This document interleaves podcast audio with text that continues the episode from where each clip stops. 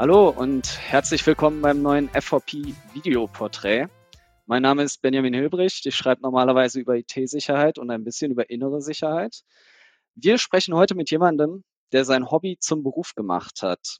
Herzlich willkommen, Sirko. Ja, herzlich willkommen. Äh, vielen Dank, äh, dass ich heute mit dabei sein darf, Benjamin. Ähm, ich bin Sirko und äh, der aktuell amtierende Tauchergruppenführer in Sachsen-Anhalt bei der Polizei. Da stelle ich mir doch gleich die Frage, was macht ein Tauchergruppenführer? Äh, ein Tauchergruppenführer ist der Verantwortliche einer Tauchergruppe der Polizei, so wie man das äh, sich wahrscheinlich auch vorstellt, wenn man da weniger Berührungspunkte mit hat. Das heißt also, äh, ich bin derjenige, der entscheidet, ob wir ähm, einen Tauchgang durchführen dürfen oder ob wir den durchführen können nach unseren Möglichkeiten. Es gibt ja auch gewisse Regularien, die uns da begrenzen. Und äh, in der Regel bin ich auch derjenige, der entscheidet, wie das Ganze dann abläuft. Und äh, das ist so mein Hauptaufgabenteil. Neben dem tauche ich natürlich selber auch mit. Das heißt also, wenn wir personell ähm, die ganze Sache nicht mit dem nachgeordneten Personal abdecken können, dann bin ich auch der Letzte, der da sagt, hier, ich bin nicht mit dabei. Ich habe also auch alle Qualifikationen, die dafür notwendig sind und unterstütze die Suchmaßnahme dann als solches auch. Gerne selbst. Was sind das für Einsätze? Ähm, gibt es da welche, über die du reden darfst?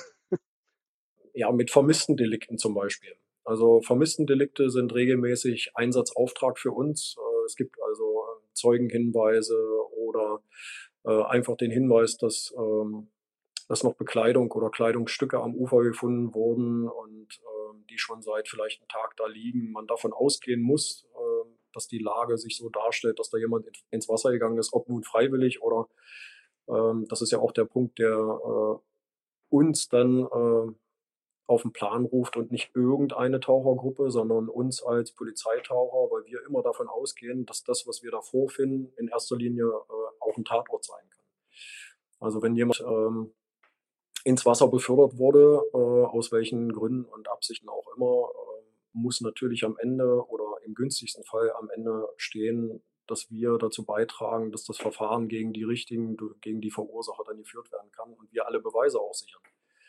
Das heißt also, wenn jemand unfreiwillig ins Wasser geht, ähm, muss auch möglichst die Situation unter Wasser erstmal dokumentiert werden, also die Auffindesituation.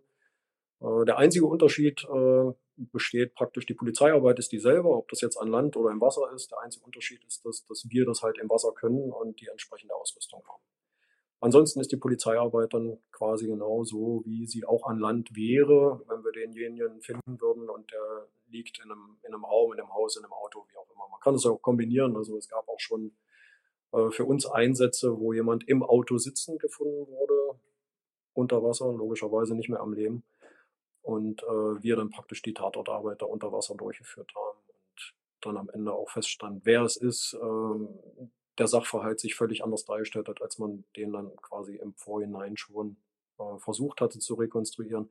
Also wir tragen mit unserer Arbeit definitiv dazu bei, dass äh, das Verfahren abgeschlossen werden kann. Also ich denke, jeder hat jetzt schon erraten, was dein Hobby war. Tauchen. Wann hast du damit angefangen? Wie war das? Ja, ganz genau. Ähm, der Titel äh, eurer Sendung, der äh, sagt es ja schon aus, Hobby zum Beruf, Beruf gemacht. Ich habe tatsächlich angefangen ähm, zu tauchen selbst als Hobbytaucher. Das war 2003. Ähm, das Ganze basierte auf äh, einer Urlaubsbekanntschaft, ähm, eine Familie kennengelernt und äh, der männliche Part der Familie hatte das dann irgendwann vor und ähm, dadurch, dass wir uns so gut verstanden haben, habe ich gesagt, hey, brauchst du nicht alleine machen, da bin ich absolut mit dabei. Wasser war schon immer mein Ding. Und äh, ja, in der Folge haben wir es dann im Jahr darauf, nachdem wir uns 2002 äh, kennengelernt hatten, haben wir es im Jahr darauf bei einem äh, Instructor, so nennt sich das, in Berlin gemacht, also mit Theorie und allem, was äh, dazugehört, praktische Ausbildung äh, in einem See, der hieß, glaube ich, Brücken-Tiensee. Äh, ja, ich erinnere mich noch, dass ich noch gar nicht wusste, wo oben und unten ist da. Bin da so ein bisschen rumgewabert wie so ein ja, wie so ein kleiner Flomi unter Wasser, die mussten mich da noch ein bisschen festhalten. Ähm, so wie das halt ist, äh, wenn man irgendwo reinschnuppert und noch keinen Plan hat. Trotzdem hat's mich total fasziniert und ähm, ja, ich bin dabei geblieben. Bin äh, seit 2003 schon äh, ja, mehrere hundert Mal unter Wasser gewesen, ganz klar, äh, relativ häufig im Urlaub. Und ähm, das wird sich wahrscheinlich auch noch eine ganze Weile so fortsetzen. Also die Frage ist halt immer, äh, inwieweit die Gesundheit mitmacht, weil so ganz äh, bedenkenlos kann man da nicht einfach rangehen an die Thematik. Man sollte schon fit sein und äh, ein gewisses Maß an Gesundheit äh, mitbringen, um sich diesen ja, anderen Druckverhältnissen auszusetzen. Das ist ja der, der eigentliche Unterschied. Also die Druckverhältnisse hier oben an der normalen Luft ähm, haben ja im Schnitt so ein Bar Druck, ähm, was wir alle gewohnt sind, was wir auch alle aushalten, äh, mit 10 Meter Wassertiefe und dann fortlaufend alle 10 Meter äh, steigert sich das um genau dieses eine Bar. Das heißt also, in 40 Meter Wassertiefe habe ich dann schon 5 Bar Druck und da äh, muss der Organismus schon einiges aushalten. Du hast es jetzt schon angesprochen, öfter, äh, es geht um Tiefe. Wie tief tauche ich? Dann frage ich mal, wie tief tauchst du? Also im Normalfall äh, sind wir, was das Diensttauchen angeht, äh, bei 50 Meter begrenzt. Also theoretisch schon bei 30. Ich habe aber die Möglichkeit als Tauchergruppenführer und Verantwortlicher für Tauchgänge auch noch einige Parameter hinzuzuholen, die mir dann ermöglicht, dieses zusätzliche Risiko äh, zu kompensieren. Das ist zum Beispiel, dass ich dann am Ufer nicht nur einen Taucharztgehilfen habe, den ich regelmäßig vorhalte als Sicherheitsbackup, sondern dass ich bei Tauchgängen zwischen 30 und 50 Metern dann auch noch einen Taucherarzt dabei habe. Das heißt, sollte irgendwas passieren, was bis, bislang Gott sei Dank, und das darf auch gerne, ich klopfe mal auf Holz, äh, so bleiben, ähm, sollte was passieren, muss die Rettungskette einfach stehen. Und äh, mit diesen Möglichkeiten, zusätzliches Boot, äh, zusätzliches Personal, äh, Informationen an die nächstgelegene Druckkammer, das sind alles so Aufgaben, die äh, mir dann zuteil werden. Wenn ich die alle beachte und einhalte, dann darf ich auch diesen Grenzbereich für uns mit dienstlich abdecken. Das heißt also 50 Meter wäre die absolute Grenze dienstlich. Im privaten Bereich sieht das ein bisschen anders aus. Als Hobbytaucher und Sporttaucher ist man, wenn man nicht zu den Techies zählt, da gibt es auch ein paar speziellere Kandidaten, äh, die dürfen dann natürlich auch mit gewissen Brevets noch ein bisschen tiefer, auch alleine. Äh, das ist im normalen Hobbybereich eher nicht so. Da tauchen wir als Buddy-Team und ähm, mit dem entsprechenden Deep Brevet bin ich da bei 40 Meter an meiner Grenze. Und das ist auch völlig ausreichend, weil äh, wenn man selber äh, wenn man selber so ein bisschen äh, da unten schon mal war, weiß man auch, dass das jetzt nicht unbedingt sehenswerter wird, je tiefer man kommt, äh, sondern die schönen Dinge sind eigentlich im Bereich bis 10 Meter, weil da der Lichteinfall auch noch entsprechend da ist und nicht rausgefiltert ist. Äh, also das Farbspektrum filtert sich dann mit zunehmender Tiefe aus. Rot verschwindet zuerst, dann bleibt am Ende so bei 30 bis 40 Meter nur noch blau und, äh, und grün. Und erst mit oder unter zur Hilfenahme von Taucherlampen kann man die wahre Schönheit dann da unten wieder zum Leuchten bringen. Aber so, äh, die Tiefe, die Tiefe ist halt äh, nicht das Maßgebliche beim Tauchen. Du bist Polizist geworden und ich nehme an, auch bevor du mit dem Tauchen angefangen hast. Warum bist du Polizist geworden und wie hast du angefangen bei der Polizei? Ja, Benjamin, da hast du völlig recht. Äh, ich bin natürlich nicht in erster Linie Polizeitaucher geworden, sondern die Grundausbildung ist bei allen gleich. Ich bin 2002 äh, zur Polizei gegangen.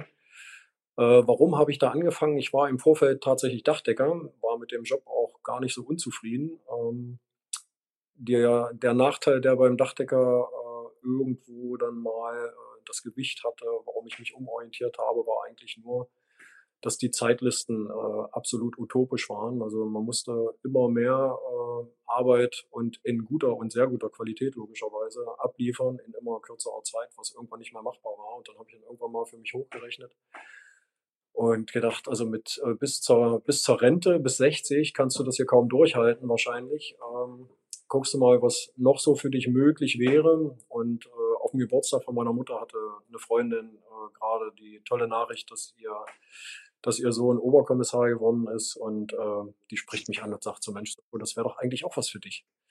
Ich, ich so, erst so, ich Polizist, hm, vom Dachdecker zum Polizisten, naja, probierst es mal. Ähm, die damalige Quote war jetzt nicht so berauschend, also die Erfolgsaussicht lag eher im unteren Drittel, was ja heutzutage ein bisschen anders ist. Also wir hatten damals ähm, eine Quote von 1 zu 100. 100 bewerben sich, einer davon wird genommen. Ähm, und hat es dann am Ende geklappt. Ich habe zu den 30 gehört, die man genommen hat. Und äh, ja, meine bis dato dann schon angefangene Dachdeckermeisterausbildung habe ich dann wieder an den Nagel gehängt und Polizeimeister geworden. Äh, ein Meistertitel reicht dann auch, habe ich mir am Ende gedacht, bevor es dann keiner von beiden wird. Äh, ja, so ist das irgendwo gewesen, 2002. Und dann bin ich äh, in die Hundertschaft gegangen, habe ganz normal meinen, äh, meinen Dienst als Einsatzbeamter der dritten Hundertschaft hier in Magdeburg äh, gestaltet oder vielmehr gestaltet bekommen. und nach Ablauf meiner Probezeit, dadurch, dass ich mit einem relativ guten Ergebnis abgeschlossen hatte, konnte ich schon nach einem Jahr äh, meine Probezeit beenden. Äh, habe ich mich äh, wieder zurück zur Schule beworben nach Aschersleben und habe dann meinen Aufstieg zum gehobenen Dienst gemacht. Und bin danach mhm. tatsächlich die technische Einheit gekommen, wo ich heute immer noch bin. Und das wollen wir uns jetzt mal ansehen, wie es aussieht mit der Ausrüstung, wie du deine Arbeit machst. Sirko hat uns noch ganz viele tolle Sachen gezeigt. Die könnt ihr leider nur im Originalvideo sehen. Das haben wir euch in den Shownotes verlinkt. Klickt da gern mal drauf und seht euch das an. Du hast körperliche Fitness angesprochen. Wie hast du dich darauf vorbereitet, Polizeitaucher zu werden damals und wie hältst du dich jetzt fit? Was muss man können? Wie viele Klimmzüge muss ich schaffen? Ja, Klimmzüge ist jetzt, ist jetzt nicht das Maß der Dinge, aber man sollte im Allgemeinen ein gewisses äh, Grundlevel an Fitness als Polizeibeamter haben. Ähm, ich glaube, da sind wir hier in der Bereitschaftspolizei sowieso in einer Einrichtung, äh, wo das regelmäßig auch der Fall ist. Also die Kollegen, unabhängig davon, ob sie jetzt äh, Taucher sind oder Einsatzbeamter in der Hundertschaft, ähm, wir haben ja alle die Chance, uns fit zu halten und das wird auch regelmäßig kontrolliert und so muss das auch sein. Also wir haben Laufbahnen hier, die äh, wir nutzen können, die ich persönlich auch regelmäßig nutze, die Laufbahn. Äh, wir haben einen Kraftraum hier, der voll ausgestattet ist und äh, regelmäßig auch Dienstsport, wo sicherlich auch mal eine Einheit Volleyball dabei ist, aber das trägt ja auch zur Fitness bei und auch zur, zur Teambildung. Gibt es auch mentale Sachen, die man als Polizeitaucher trainieren kann, trainieren sollte? Eine mentale Fitness für diese Art von Arbeit? Äh, das ist eine, das ist eine sehr gute Frage, die natürlich auch eine Rolle spielt, weil es, äh, da will ich auch kein Geheimnis draus machen, weil es auch einige ehemalige Polizeitaucher gibt, die aufgrund ja, der nicht, nicht günstig verlaufenden Tauchgänge, äh, die in der Vergangenheit waren, äh, sich das einfach nicht mehr zutrauen. Äh, die Frage kann ich auch, glaube ich, so kaum beantworten, weil ob man sich auf eine Situation, die man jetzt noch nicht definieren kann, vorbereiten kann, wage ich auch in Frage zu stellen.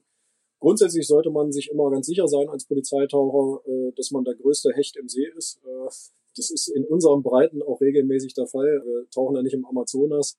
Aber trotzdem hat man manchmal so das Gefühl, gerade wenn es äh, Tauchgänge sind, wo eben null Sicht ist, wo die Temperatur natürlich mit zunehmender Tiefe auch immer geringer wird, und dann vielleicht auch noch hinzukommt, äh, wir suchen heute nicht irgendeinen Gegenstand, sondern wir suchen eine vermisste Person, dass da in einem manchmal so eine gewisse Kälte hochkommt, die muss man einfach mit positiven, denen muss man, oder dieser, dieser Kälte muss man mit, mit positiven Gedanken entgegentreten, äh, weil der Kampf, der da stattfindet, der findet äh, in deinem Kopf statt. Der findet nirgends anders statt, der findet nur in deinem Kopf statt. Und wenn man äh, von Natur aus, so denke ich, äh, eher ein positiv gestimmter Mensch ist, Mensch ist äh, dann schaffen wir das auch. Dann kriegt man das hin, aber äh, trainieren schwierig, positiv denken kann man trainieren, ohne Frage. Sollten da bei uns ähm, Schwierigkeiten auftreten, wo ich erkenne, dass äh, Kollegen aus meiner Gruppe irgendwo Anzeichen haben, dass das nicht mehr so richtig funktioniert, habe ich immer die Chance, äh, dass über unsere Seelsorgeabteilung ähm, Gespräche geführt werden können und ähm, die vielleicht da ein, zum einen Klärung bringen für den Betroffenen, für uns insgesamt natürlich auch, weil ich kann und werde hier niemanden äh, zu dieser Aufgabe zwingen. Ähm, ja, solange das funktioniert und keine Anzeichen im Raum stehen, bis jetzt ist es toi toi toi der Fall. Also die aktuelle Gruppe besteht aus äh, sehr leistungsfähigen Tauchern.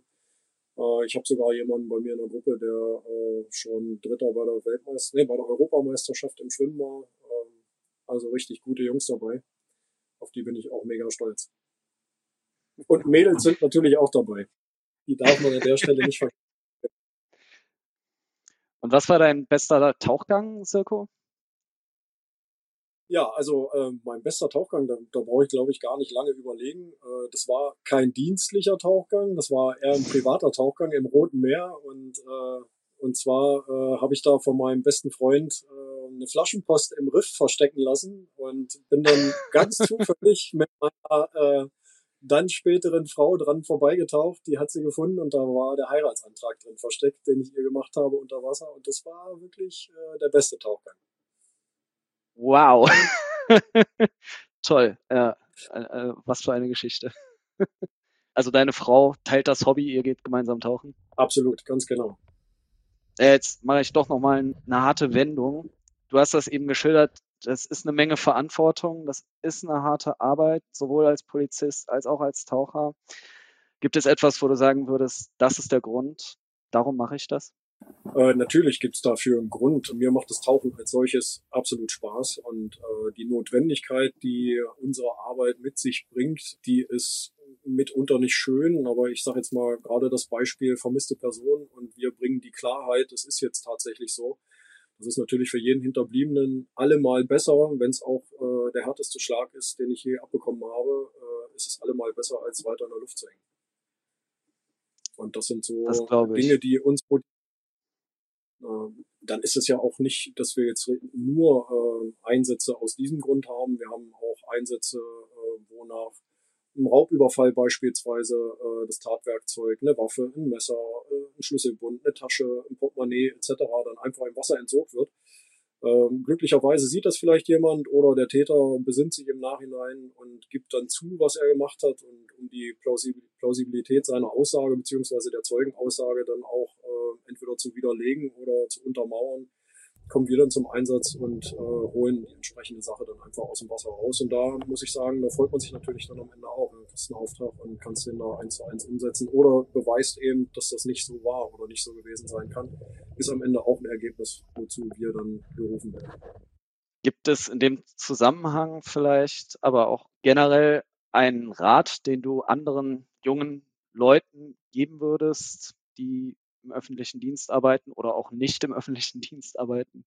Gibt es einen Rat? Also, also sowas wie, wie eine kleine Lebensweisheit, ja, mache ich sehr gerne. Also ich habe bis jetzt, ähm, egal wie verlockend andere Karrieren waren, ich habe mich bis jetzt immer für das entschieden, was mir am meisten Spaß macht und äh, ich habe das in keiner Weise bereut. also das, das kann ich wirklich, ja, doch, das, doch, das ist so. Ich glaube, wenn man ja etwas jeden Tag macht, was einem Spaß macht, dann vergeht die Zeit zum einen unglaublich schnell und zum anderen äh, alles andere, was noch zusätzlich kommen soll, das kommt so oder so, aber so eben auf einem, auf einem sehr angenehmen Weg. Und ich stehe jeden Morgen auf. Ich weiß in meiner Einheit meistens, wir haben zwar immer einen Plan, aber ich weiß meistens nicht, was am Ende des Tages dann tatsächlich gemacht werden muss, weil wir relativ flexibel sind. Ähm, aber genau das macht halt, äh, macht's halt aus. Das macht mir Spaß und deswegen bin ich auch gerne auf Arbeit. Super. Ähm, ich habe mir trotzdem die Frage aufgeschrieben, was ist, wenn du nach einem langen, harten Tag, langer, harter Arbeitstag, harter Einsatz oder so nach Hause kommst, ganz müde und zerschlagen bist? Was wäre dann dein Lieblingsessen? Was würdest du gerne haben, um dich wohlzufühlen? Ja, äh, das ist, äh, das ist eine sehr interessante Frage. Also so richtig so ein, ein Lieblingsessen, also würde ich, würde ich, würde ich jetzt gar nicht haben. Aber was ich, was ich gern esse, und das ist äh, natürlich auch immer saisonabhängig, ähm, ist ein Salat mit äh, Zutaten aus dem eigenen Garten. Also ich bin auch so ein bisschen äh, mit dem eigenen Garten äh, ausgestattet und freue mich da auch drüber, dass ich da eine ganze Menge anbauen kann. Äh, in ein paar Hochbeeten und im Gewächshaus. Und da kommt schon einiges zusammen, wo man doch sagen muss, der Geschmack ist schon anders, als äh, wenn ich es aus dem Supermarkt hole. Das klingt nach einem fantastischen Salat und nach einem guten Lieblingsgericht. Äh, Sirko, vielen herzlichen Dank für deine Zeit und die Einblicke in deine und eure Arbeit. Und ähm, ich, ich habe viel gelernt, ihr hoffentlich auch. Und wir sehen uns dann beim nächsten Mal beim F4P Videoporträt.